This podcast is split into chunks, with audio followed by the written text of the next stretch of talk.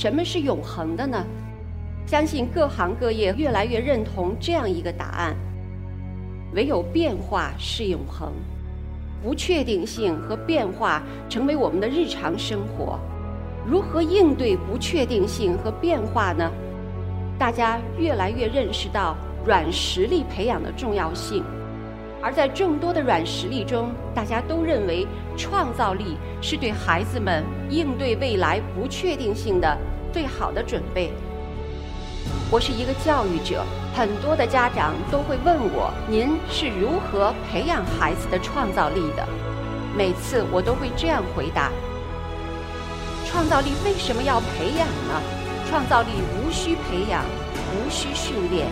因为创造力和好奇心与生俱来。它需要的是不被我们的教育泯灭、埋没，他需要的是每一个人。”在手中的接力棒中去呵护每个人身上所具备的与生俱来的创造力。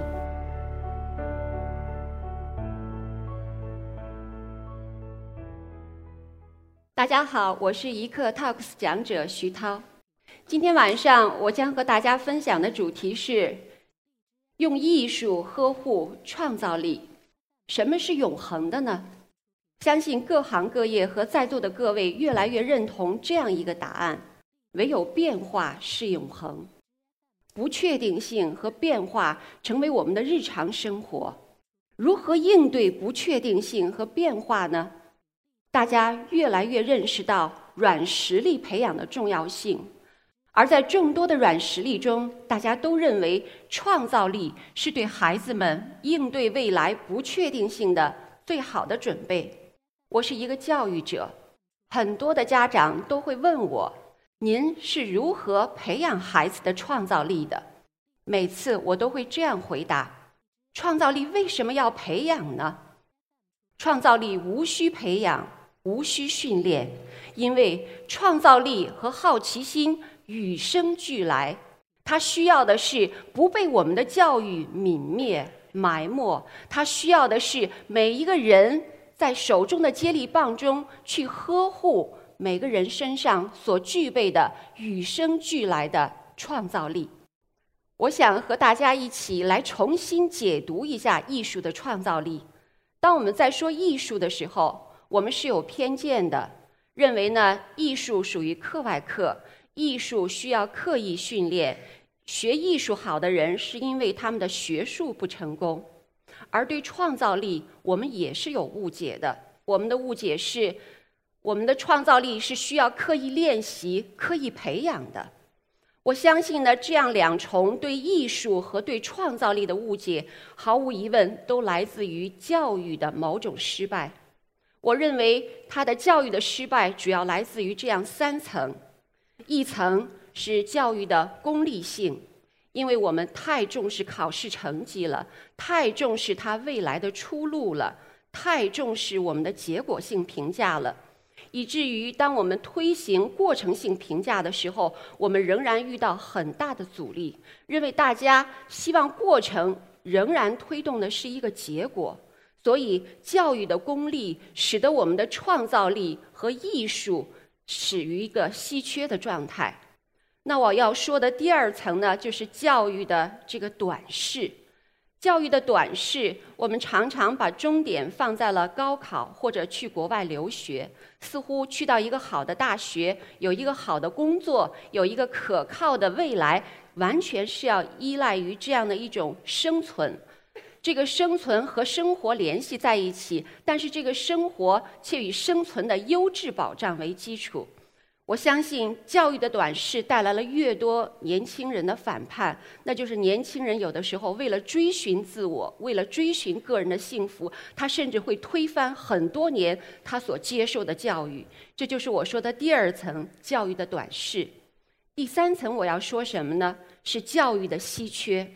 教育的稀缺体现在艺术教育上，那就是艺术教育被挤占为简单的美术课。课外课，我们从来没有在艺术教育上花大的预算、大的投入，甚至很多父母也将它置于一种兴趣和爱好，甚至是高考不得不走的另外一条捷径。我们的学术不行，能不能短期补一补艺术？通过艺术去上一个大学？所有这些教育的功利、教育的短视、教育的稀缺，使得我们的艺术被摆在了一个非常尴尬的位置。但是今天我要和大家分享的是，当我们说创造力是孩子们与生俱来的，创造力是需要呵护的时候，我们需要很多真实的路径。我个人作为一个教育者，包括我所热爱的凯文教育，我们都坚信艺术是呵护孩子创造力的最佳路径。这三幅作品呢，是来自我们学生，一个是人体的真实写生，一个是人体写生，一个是人体雕塑。所有这些，我们会看到与生俱来的创造力。作为一种课程呈现的时候，它仍然要存在于这样三个层面：它需要刻意训练，它也需要激发我们独特的体验，它更需要创造。所以呢，我想用说，创造力与生俱来，需要用心呵护。但是用心呵护也有不同的层面，它显然需要基础训练，但不止于基础训练，它也有激发的层面。有让孩子们的创造力和感情融在一起做独特表达的层面，更重要的是，它还有我们所说的无限发挥的一层。在这儿呢，我想呢，就是通过几个小故事来和大家。分享一下为什么今天我们要倡导艺术教育？当然，在我们说美好生活离不开艺术能力的时候呢，我相信我们要感谢这个乔布斯，因为乔布斯呢，他的苹果手机的设计第一次让我们意识到艺术和科技的完美融合，也包括呢，刚才两位讲者都提到了这个 STEAM，也就是说呢，艺术和数学和科学和工程完美的融合在一起。那么最近呢，马云也有一篇演讲。他提到了，就是好的教育，未来的教育必须是艺术教育和这个运动的教育。那么在这儿呢，大家越来越意识到，这个艺术对我们是非常重要的。可是艺术究竟如何和我们的生活关联在一起呢？我和大家分享三个呀艺术创作的小故事，来自于我们的学生。好，这第一个故事呢，我们来看一下这个学生设计的一个智能化妆镜。这个智能化妆镜呢，大家都知道，每个人呢都在追求一种最佳的自信和自我的体感觉，所以呢，每天早晨照镜子的时候呢，大家是有各种各样的复杂心理的。比如说，你今天眼睛浮肿了，你这儿长了一个包。他呢设计的这个作品呢，就是直接呢将它与一个 App 关联，那么给他提供适合的一个妆容啊。那么这个呢，就是体现了我们每个人在追求个人幸福的过程当中，这个艺术和科技的联动。那么这个呢，是我们看到的他与自身个人幸福这个智能化妆镜学生的一个设计。那么这个学生正好也是今年他是要去申请这个艺术大学的。这是我刚才讲的这个聚焦自身智能化妆镜，所以呢，我们会看到这个 app 联动的时候呢，它相应的方案呀会以虚拟的方式显示在那个镜子上，所以使用者呢会根据这个镜子的指导，一步步描画来完成适合他当日的一个妆容。所以这个呢，就是我们所说了一个个人幸福的追求，你这个艺术和科技的完美融合。我们来看第二个故事。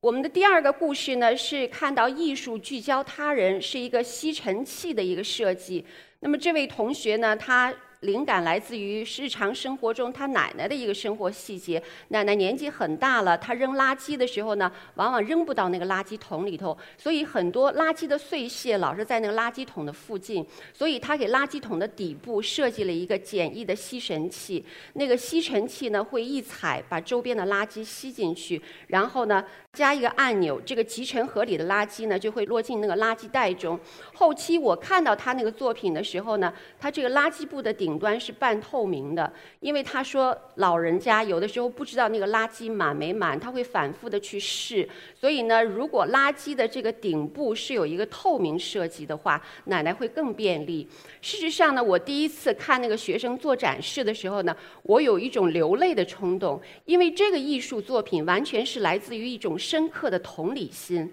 今天呢，我们常常在讲再创造啊，就是微创造、再设计，所有这些需要的都是一个深刻的同理心。而这个同理心是离不开你对他人生活当中的困难的这种深切的体察。所以呢，它这个聚焦于他人、深刻同理心体现的吸尘器、垃圾桶，真的是一个特别完美的艺术和科学的融合。我们来看他的第三个，我们学生的第三个作品。第三个作品呢，这个学生他是一直生活在北京的，他经历了这个北京快速发展的过程当中呢，就是所有胡同的消失和周围高楼不断的盖起，在这个过程当中呢，他其实有一个自己的一个散步的这样一个习惯，他常常去到废墟里看很多的垃圾，他每次看到那些扔掉的东西的时候，他不觉得那些东西是因为没有用被扔掉的，他觉得是人们的欲望在弥漫。